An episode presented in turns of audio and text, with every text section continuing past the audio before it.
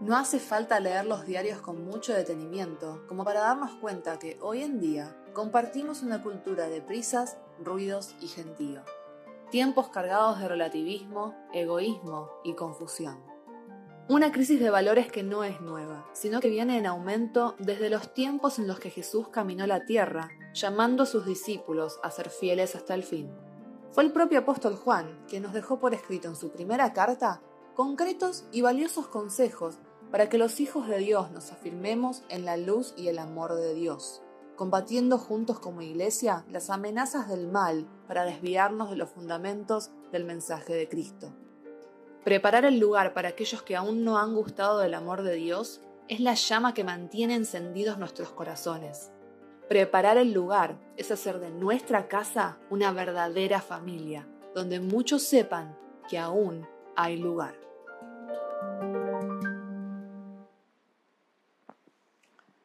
¿Qué tal? Buen día a cada uno, ¿cómo les va?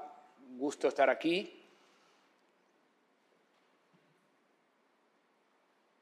Qué linda oportunidad es saber que vamos a recorrer las escrituras y ponernos a, disposición del Espíritu Santo, que, tiene interés de que compartamos como comunidad la, palabra de Dios.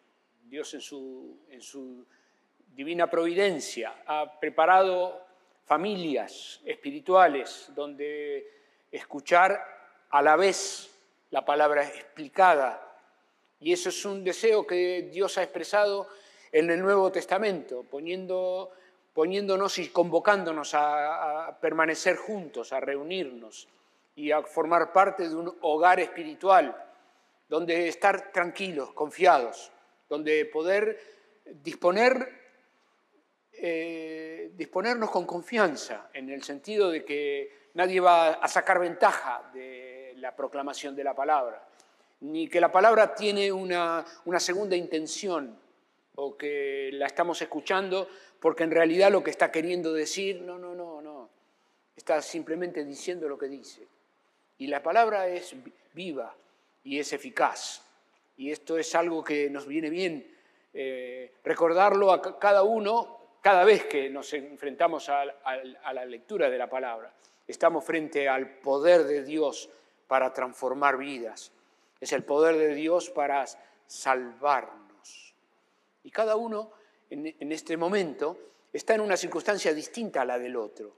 Y este está en una circunstancia distinta a la del otro. Pero sin embargo, la multiforme gracia de Dios, su omnisciencia, hace que el Espíritu del Señor aplique su palabra a la circunstancia por, diversa que sea.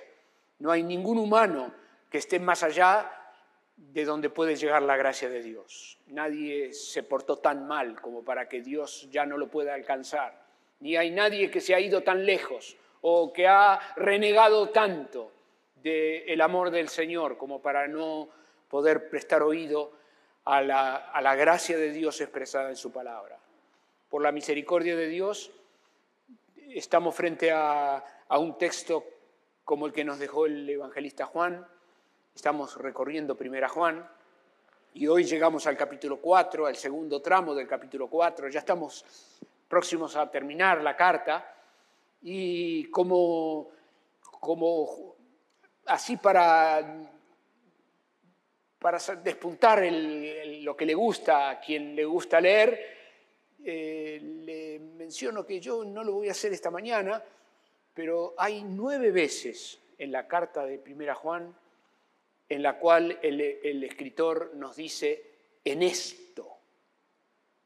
Es como que un abuelo, como era Juan en este momento, entrado en días, muy entrenado en la, vida comunitaria del pueblo del Señor, un nacido a la sombra del Señor Jesús y entrenado por el Señor Jesús, cuando termina sus días escribe, y en, en este escrito en Primera Juan, nueve veces nos dice en esto.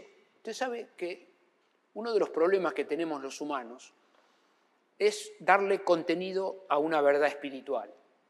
Porque la verdad espiritual es eso, es una verdad que no se ve, porque es una verdad espiritual. nos manejamos mejor, nos sentimos más cómodos para darle contenido a una verdad material, porque decimos, eh, bueno, compré un vaso y es un vaso de plástico color celeste y si se cae se rompe. O no, este no es irrompible. Le damos contenido rápido a, una verdad material.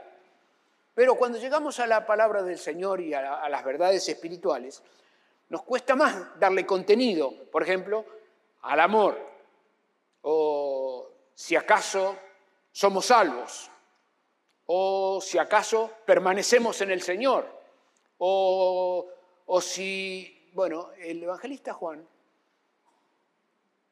usa nueve veces para decirnos en esto conocemos, en esto sabemos, en esto, en esto.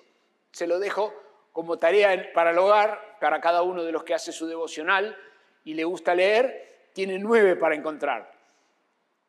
Una ayudita. En el capítulo 2 empieza la primera. Le doy una ayudita.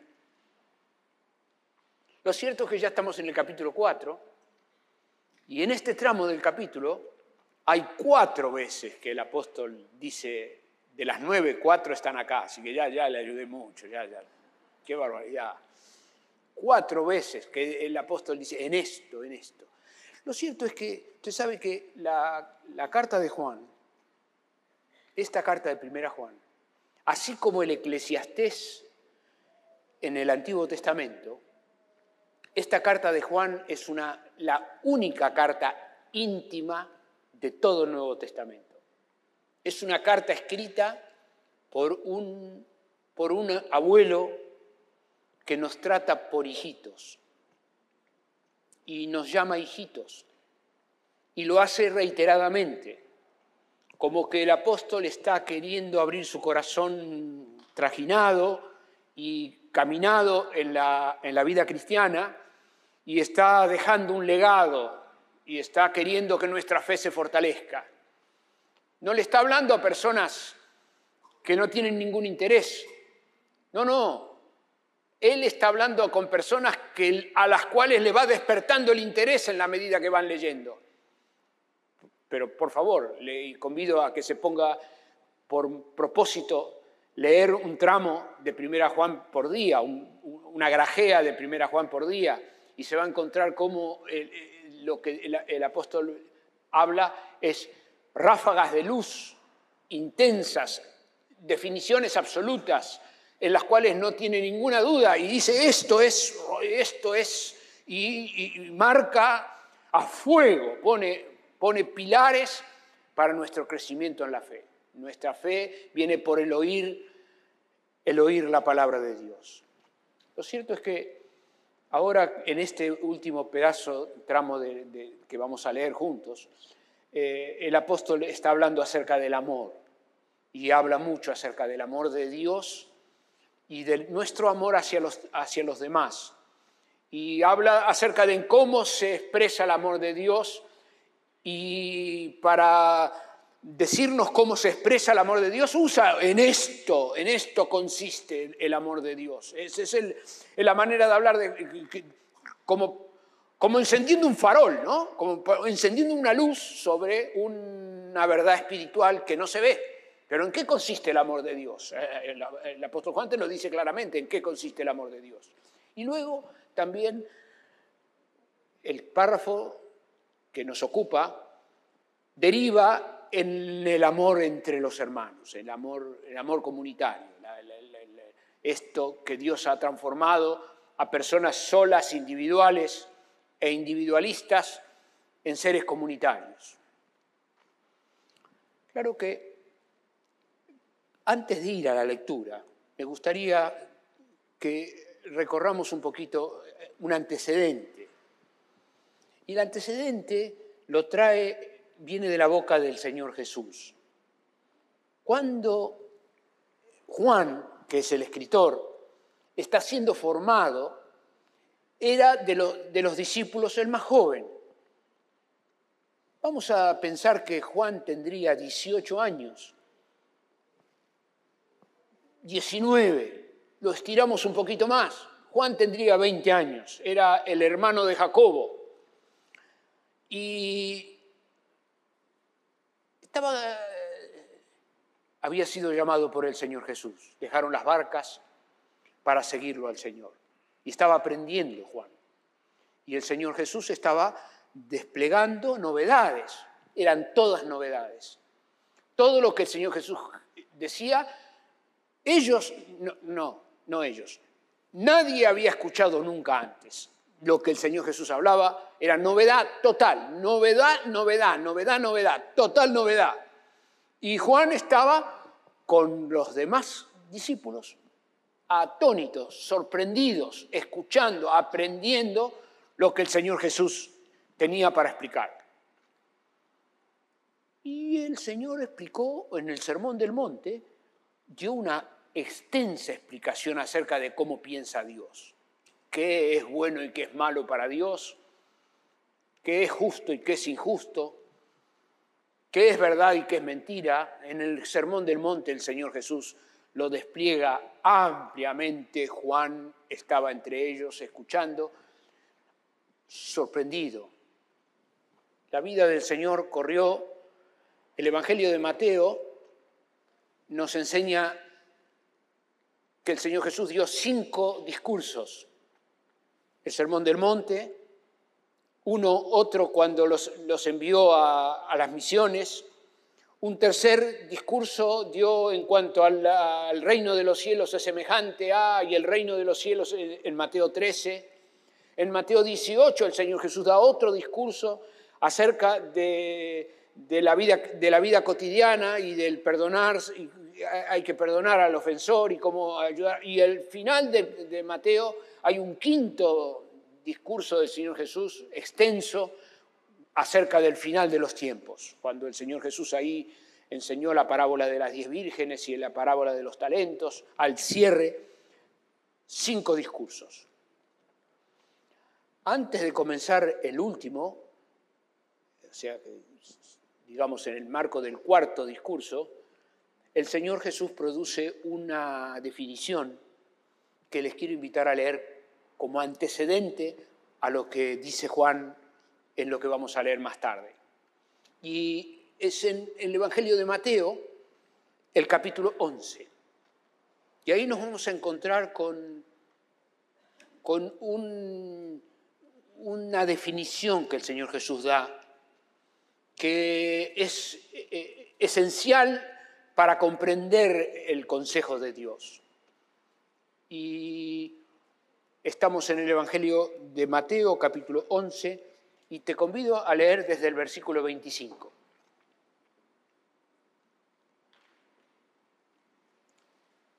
En aquel tiempo, respondiendo Jesús, dijo, Te alabo Padre, Señor del cielo y de la tierra, porque escondiste estas cosas de los sabios y de los entendidos y las revelaste a los niños. Sí, Padre, porque así te agradó. Todas las cosas me fueron entregadas por mi Padre, dice el Señor Jesús, y nadie conoce al Hijo sino el Padre, ni al Padre conoce alguno sino el Hijo y aquel a quien el Hijo lo quiera revelar. Y acá viene la, sentencia del Señor Jesús. Vengan a mí. Vengan a mí todos los que están trabajados y cargados. Y yo los voy a hacer descansar. Y yo los haré descansar. Leo de vuelta. Esta es una sentencia masiva una pretensión del Señor Jesús, de las más escandalosas que el Señor Jesús produjo en todo su camino público. ¿Por qué digo pretensión? Porque el Señor Jesús, en su condición de Hijo de Dios y en su condición de nacido de Dios, de nacido de la Virgen María, el Dios hombre, se planta en medio de la historia a decir algo que no hay quien pueda sostener. Y te convido a que por favor vengas conmigo a releer lo que acabamos de, compartir, Pidámosle al Espíritu Santo que está aquí a que nos ayude y nos dé entendimiento para comprender su palabra. Pero Jesucristo dice, vengan, vengan a dónde? A la Meca, vengan al Vaticano, vengan a la iglesia fulana, vengan al, al encuentro de la semana que viene, vengan al grupo de crecimiento de mi casa, vengan ¿A dónde? Vengan a dónde? Vengan a... Ah, vengan, vengan a mí, dice Jesús. Jesús dice, vengan, vengan a mí, vengan a mí. Y ahora va otra, otra declaración masiva. Vengan a mí todos. Y aquí no está hablando de varones, de mujeres, de, gentiles, de judíos, de, personas entrenadas, de personas eh, desfavorecidas, vengan a mí todos. Y esto es la palabra de Dios. Este es el corazón de Dios. Vengan a mí todos, todos. Y de entre todos, el Señor Jesús selecciona. Es un todos, pero es un todos que tiene un, que tienen una, compuerta, todos, pero los que se dan cuenta que tienen problemas, son todos los que se dan cuenta que tienen problemas, todos los que están trabajados y cargados, son todos los que se dan cuenta que están trabajados y cargados, son todos, vengan a mí todos, los que se dan cuenta.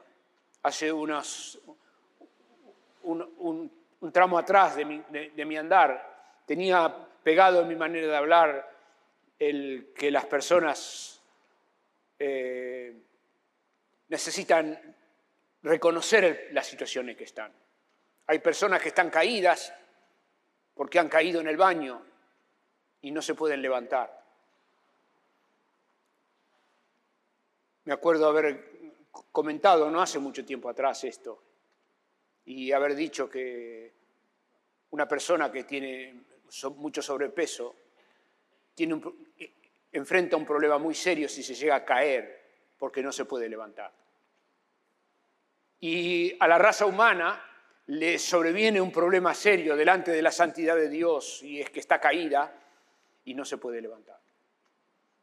Y en aquel momento, en mi, en mi búsqueda de dar una, un ejemplo que sea envolvente, recurrí al baño y, una llamada telefónica a un amigo, Carlitos, me caí en el baño y no me puedo levantar. No vendrías a buscarme, porque si no hay alguien que me venga a ayudar a levantarme, no tengo quien me levante. Y eso es exactamente lo que el Señor Jesús dice aquí. El Señor Jesús dice, vengan a mí todos los que están caídos en el baño y no se pueden levantar. Vengan a mí todos los que se dan cuenta que están caídos y no se pueden levantar. Vivimos en una cultura que se cree en condiciones de autosolventarse. Eh, eh, no es a ellos que lo llama el Señor. Hay una persona que, tiene muchos problemas, que está en, grandes aprietos, pero en su fuero íntimo insiste que va, yo voy a salir, yo voy a salir. No es a él al que llama el Señor. Vengan a mí todos los que están trabajados y cargados.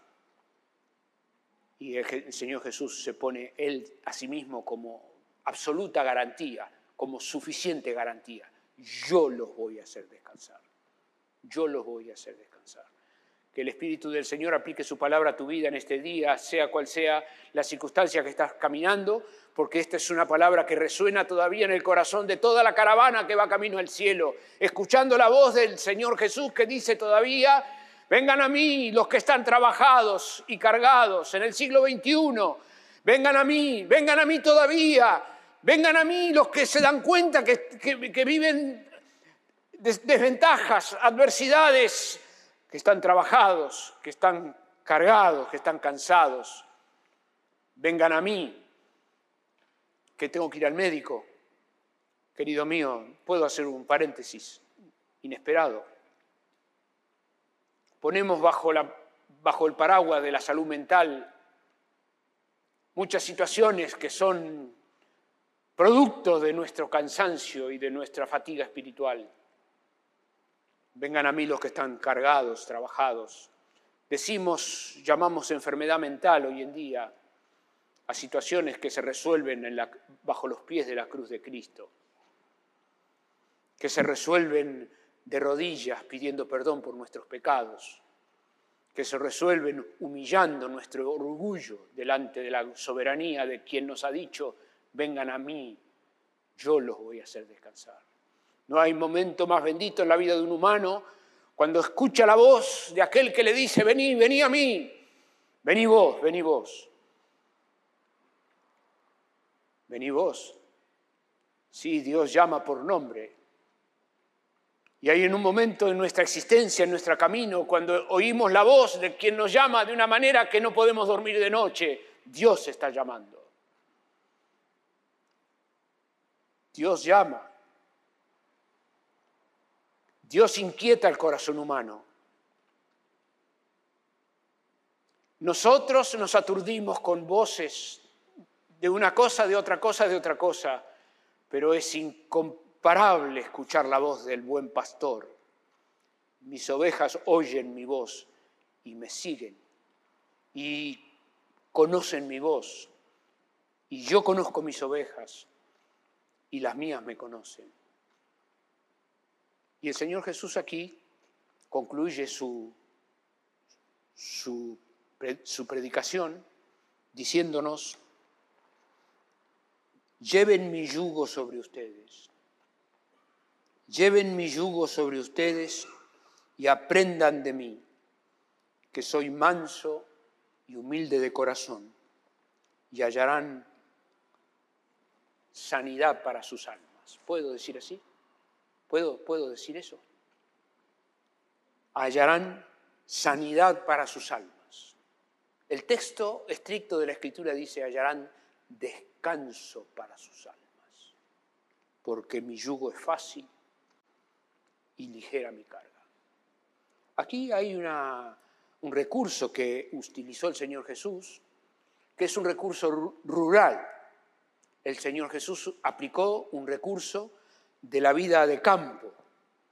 En el día del Señor Jesús lo normal era arar la tierra con bueyes y el campesino entrenado que tenía una mirada de, mediano plazo, de largo plazo de su, de su producción, lo que iba a hacer era poner un buey entrenado en llevar el paso del arado y la dirección del arado y poner al lado un buey joven que tuviese eh, la potencia y la fuerza propia del joven que necesita del buey entrenado para aprender la cadencia de cómo se hace y cómo se lleva el arado de modo que pueda ser un surco, un surco compatible con la producción.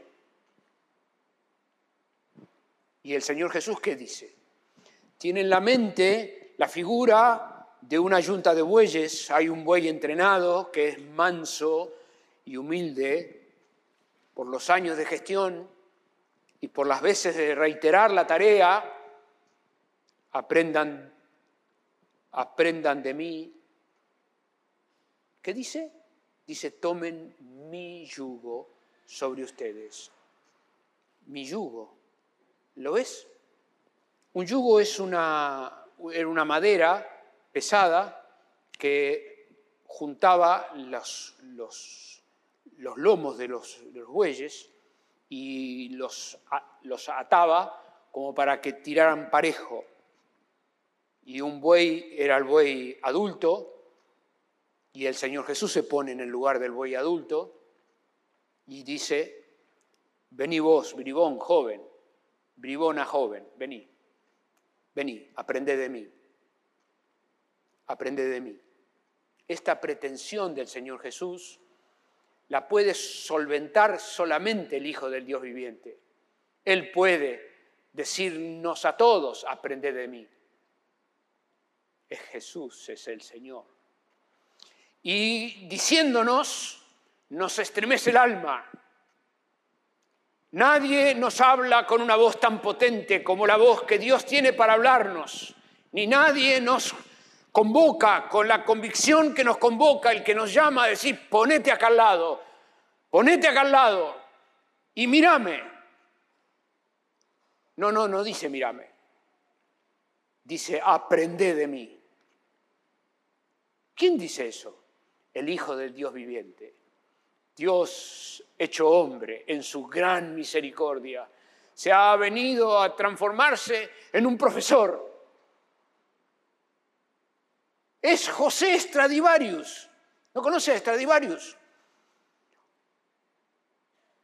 Stradivarius, el, el de los violines que viene a casa a decir que eres estudiar violín. Aprende de mí. Oh, está igual. Don igual. el fabricante de pianos, que toca el timbre de, un pibe que, está estudiando teclado y le dice, vení, vení, vení, aprende de mí. ¿Qué? Que Mozart toca el timbre de una casa donde está estudiando, chapuceando las primeras compases, un, pibe que está estudiando y Mozart le dice, vení, vení, aprende de... ¿Que Mozart va a venir a casa a decirme, aprende de mí? No, no va a pasar eso. No.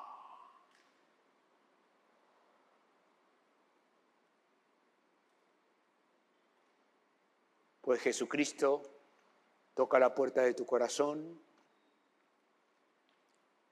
Y a la puerta de mi corazón todavía para decirme cada día, vení, toma mi yugo, toma, mi yugo sobre vos.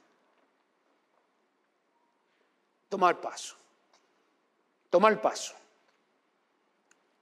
toma la cadencia, fíjate la dirección, mira el, entonado del ritmo, aprende de mí que soy manso y humilde de corazón.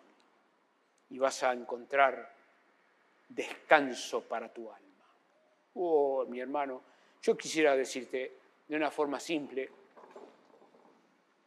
si pusiéramos un kiosquito la, en la puerta o en una esquina cualquiera y dijéramos, aquí tenemos descanso para el alma. Se venden comprimidos aerosólicos Claro, tendríamos que poner una palabra inventada porque no, no tendríamos cómo solventarla. Entonces le pondríamos una palabra así, media estrambólica, que diga, aquí vamos a vender descanso para el alma en comprimidos aerosólicos. A las 3, 4 horas somos hit en las redes sociales. Venden comprimidos para el descanso para el alma si algo desea eh, la raza, si algo desea el mundo, si algo desea la sociedad que compartimos, si algo desea el barrio, si algo desean nuestros compañeros de trabajo, si algo hace falta en casa, si algo hace falta en casa es descanso para el alma. Si algo nos pone contentos, si algo nos, nos hace sentir satisfechos, es vivir con alguien que nos damos cuenta que está descansada, en el alma descansada, que vive descanso en el alma. Si amamos a un ser, a un ser querido cualquiera, cuando digo cualquiera estoy diciendo si amamos a una esposa o amamos a un hijo, un papá por un hijo, ¿qué quiere de su hijo? Que su hijo viva descanso en su alma, que tenga descanso en el alma. ¿Y cómo, un, un hijo va a tener descanso en el alma? ¿Cómo va a tener? Va a tener que escuchar la voz del Señor Jesús. La voz del Señor Jesús que le dice, vení a mí, venía a mí. ¿Quién? El hijo ese. ¿Qué va a tener que hacer? Ir a ir, obedecer la voz. ¿Que ¿Le va a costar? No, no le va a costar. No le va a costar, porque mi yugo es fácil y mi carga es ligera. Yo en este, en este punto, mirando el reloj, te cuento que cuando Dios te, llama, es una voz que te aturde, no, te aturde, no. Te inquieta. Dios te llama y te inquieta. La inquietud que Dios siembra en el corazón humano es la más bella de las inquietudes. tiene una característica, que la persona que tengo al lado no le pasa nada, pero yo tengo una revolución adentro. Y la persona que tengo al lado no le pasa nada, pero yo, yo tengo una revolución adentro. Es que a mí me llamó el Señor. Yo era pibe, pero a mí me llamó el Señor. Tendría 17, 18, 20. A mí me llamó el Señor. Había recibido al Señor Jesús a mis ocho años. En una charla en casa, el Señor Jesús entró en mi corazón, pero la vida fue como todo adolescente, hasta el día que me di cuenta que mi futuro pasaba por servir al Señor en medio de una comunidad de fe. Cuando le dije a mis amigos y a mis compañeros lo que tenía en el corazón, el fuego que tenía dentro, la respuesta que tuve es, simplemente estás loco, Raúl, vas a ser pobre. Qué lástima. Así literal, ¿eh? Qué lástima. Dios está llamándote todavía. Y Dios habla hoy todavía, llamando todavía a la militancia cristiana. Hoy Dios está llamando todavía a cada uno de los que oye su voz vengan a mí, dice Jesús. No se trata de una institución, ni se trata de una organización, no se trata, no se trata de una persona, de la persona amada del Señor Jesús, que le dice, mira, no vas a ser feliz en ningún otro lado. No hay cómo ser feliz en ningún otro lado, sino siendo lo que el Señor quiere que seamos. Respondiendo a la voz por la cual el Señor Jesús nos ha llamado, aunque nos esperen días torcidos, aunque nos esperen días escasos, aunque nos espere lo que nos espere, la única manera de ser felices es obedeciendo la voz que Dios, que Dios nos ha hecho llegar. Bueno, ¿y cuál es la consigna del Señor Jesús? La consigna del Señor Jesús es tomar mi yugo sobre vos y aprende de mí. No hay autonomía, no. Es una vida que aprende a vivir negada a sí mismo, porque está aprendiendo. No soy yo, sino que es Cristo en mí. Es Cristo. Y esto es un pequeño detalle que hace la enorme diferencia entre entender el mensaje cristiano y no entenderlo. Porque puedo tener todo del mensaje cristiano, pero si no lo pongo en la práctica y no lo llevo al lunes, al martes, al miércoles y al jueves de mi vida, me quedé sin nada. Y el lunes, el martes y el miércoles de mi vida es aprender de mí. No es a tu, a tu manera, sino es a la manera que el Señor Jesús está eh, marcando el paso. Y es el paso que marca el Señor. Y el paso que marca el Señor es ya no yo, ahora es Cristo en mí. Esto es contracultura cristiana completa, esto es contracultura en cuanto a lo que el mundo predica. Estamos en una cultura que está exaltando nuestros egos todo el tiempo, amasando nuestros egos, tratando de vendernos un producto nuevo, amasando y agrandando nuestros egos, tratando de hacernos sentir fuertes suficientes como para hacernos cargo del peso de nuestra vida pero la verdad de la, historia es que no somos lo suficientemente jóvenes, ni lo suficientemente ricos, ni lo suficientemente pudientes como para soportar el peso de lo que supone hoy ser un ser humano en la, sociedad del siglo XXI. Y la sociedad del siglo XXI se ocupa de aplastar a las generaciones, como las vemos aplastadas a las generaciones jóvenes, que no saben cómo salir adelante. ¿Cómo salir adelante? que el Señor Jesús nos vio antes, que la vida tiende a aplastarnos y nos llama diciéndonos, todo el que está trabajado y cargado, venga a mí, yo lo voy a hacer descansar. Estoy totalmente tranquilo porque esto que estoy hablando, no hay una sola persona de todos nosotros que estamos aquí, incluyendo el que habla, que esté exento o más allá de lo que estamos hablando. Esto es diario, esto es cotidiano, esto es, esto es la palabra de Dios. Y es en este contexto que te convido a que ahora vayamos a leer Primera Juan. Porque es así como se puede comprender lo que, lo que Juan dice en su carta hablando del amor de Dios y del amor de los hermanos, porque es imposible vivir el amor de Dios o vivir el amor de, los hermanos si no entendí primero que tengo que contestar un llamado que el Señor Jesús me hace a vivir diariamente aferrado a su yugo sobre mí, aprendiendo a ser manso y aprendiendo a ser humilde de corazón para hallar descanso en mi alma. Es 1 Juan, el capítulo 4, el verso 7 el que nos ocupa. Y dice así, amados, amémonos unos a otros, porque el amor es de Dios. Todo aquel que ama es nacido de Dios y conoce a Dios. El que no ama no ha conocido a Dios porque Dios es amor. En esto se mostró el amor de Dios para con nosotros, en que Dios envió a su Hijo unigénito al mundo para que vivamos por Él. En esto consiste el amor, no en que nosotros hayamos amado a Dios, sino que Él nos amó a nosotros y envió a su Hijo en pago por nuestros pecados. Amados, si Dios nos ha amado así, debemos también nosotros amarnos los unos a los otros. Nadie ha visto jamás a Dios.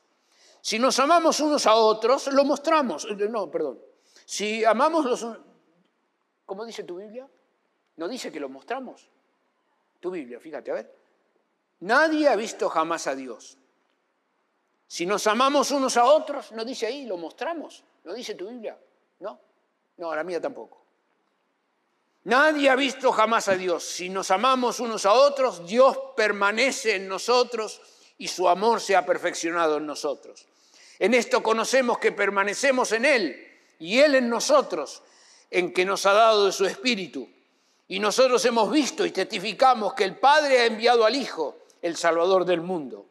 Todo aquel que confiese que Jesús es el Hijo de Dios, Dios permanece en Él y Él en Dios. Nosotros y nosotros hemos conocido y creído el amor de Dios el amor que Dios tiene por cada uno de nosotros. Dios es amor. Y el que permanece en amor, permanece en Dios y Dios en él. En esto se ha perfeccionado el amor en nosotros, para que tengamos confianza en el día del juicio, pues como Él es, así somos nosotros en este mundo. En el amor no hay temor, sino que el perfecto amor echa fuera el temor, porque el temor lleva en sí castigo, de donde el que teme no ha sido perfeccionado en el amor. Nosotros le amamos a Él porque Él nos amó primero. Si alguno dice yo amo a Dios y aborrece a su hermano, es mentiroso. Pues el que no ama a su hermano a quien ha visto, ¿cómo puede amar a Dios a quien no ha visto? Nosotros tenemos este mandamiento de Él. El que ama a Dios, ame también a su hermano.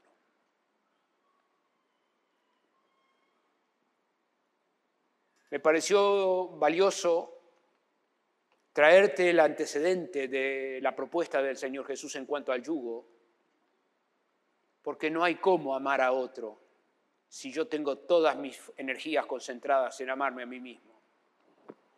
No tengo cómo amar a Dios si yo soy el que ocupo el primer lugar. Necesito primero, antes, escuchar la voz del que me llama y una vez que he decidido obedecer la voz, entonces se me habilita todo un campo de gestión en el amor a Dios y en el amor a, mis otros, que me transforman, lo desconozco, aprendo, voy cada día descubriendo las cosas que el Señor tiene previstas para los que le aman. ¿Te acordás? cosa que ojo no vio, ni oído yo, ni ha subido jamás al corazón del hombre, es lo que el Señor tiene preparado para los que le aman. Que el Señor bendiga tu vida ricamente en este día y le des una oportunidad del Espíritu del Señor a impactar en tu fuero más íntimo para la gloria de su nombre.